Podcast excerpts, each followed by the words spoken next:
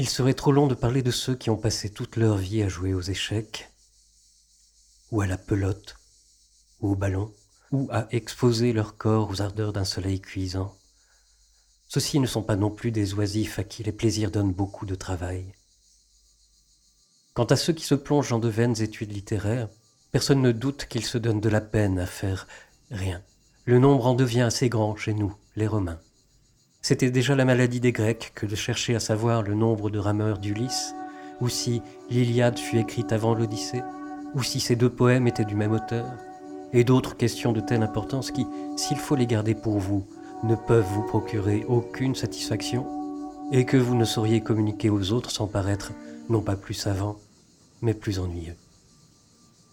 Ainsi, voilà les Romains possédés de l'étrange manie d'acquérir des connaissances inutiles. Ces jours derniers, j'ai entendu un certain philosophe disserter sur ce que chacun des généraux romains avait fait le premier. Le premier, Caeso Duilius avait vaincu sur mer. Et le premier, Manius Curius Dentatus, avait montré des éléphants à son triomphe. Encore que ces connaissances ne mènent pas à un grand renom, au moins tendent-elles à nous faire connaître par des exemples les exploits de nos concitoyens.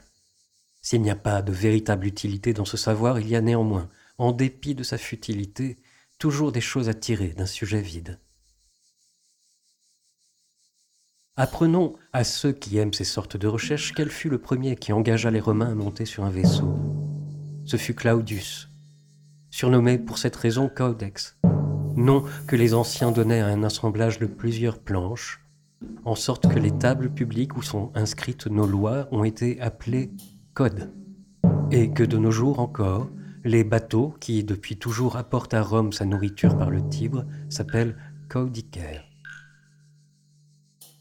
Il est sans doute bien important de savoir que Marcus Valerius Corvinus s'empara le premier de la ville de Messina, et qu'il fut le premier de la maison des Valères, qui, empruntant son nom d'une ville prise, fut appelé Messina, puis vulgairement Messala, au moyen d'un échange de lettres.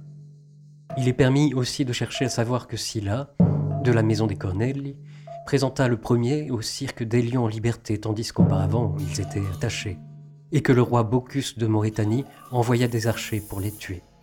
D'accord, passons encore sur cela. Mais que Pompée ait donné le premier au peuple un combat de 18 éléphants contre des malfaiteurs, quel mérite peut-on tirer de cette connaissance-là?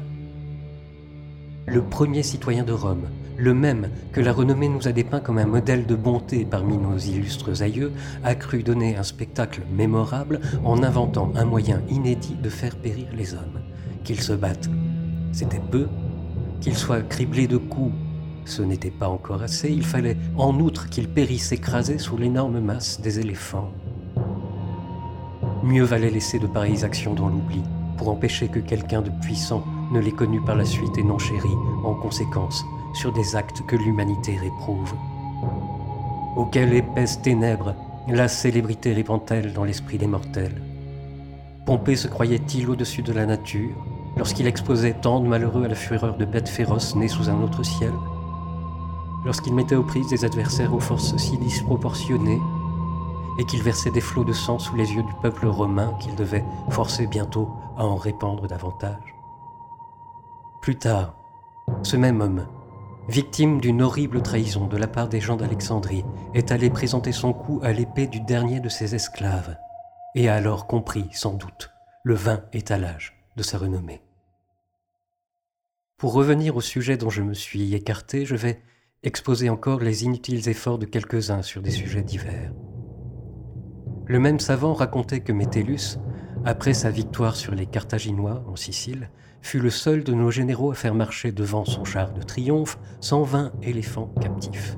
Et aussi que Sylla fut le dernier des Romains à agrandir l'enceinte de la ville, ce qui, chez nos ancêtres, ne se pratiquait qu'à la suite de la conquête de quelques territoires en Italie, jamais dans les provinces.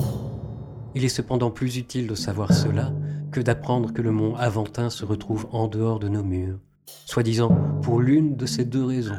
Parce que le peuple en colère s'y était retiré jadis, ou parce que Rémus, étant venu sur cette montagne pour consulter le vol des oiseaux, n'avait pas trouvé de signe favorable. Il y a enfin une infinité d'autres traditions de ce genre, autant de fictions autant de mensonges. Mais en admettant que ceux qui les transmettent soient de bonne foi et prêts à les étayer, preuve à l'appui, de qui pourrait-elle corriger les défauts et réprimer les désirs? Qui rendront-elles plus justes, plus courageux, plus tolérants? Notre ami Fabianus se demandait s'il ne valait pas mieux ne rien apprendre que de s'embarrasser de pareils savoirs.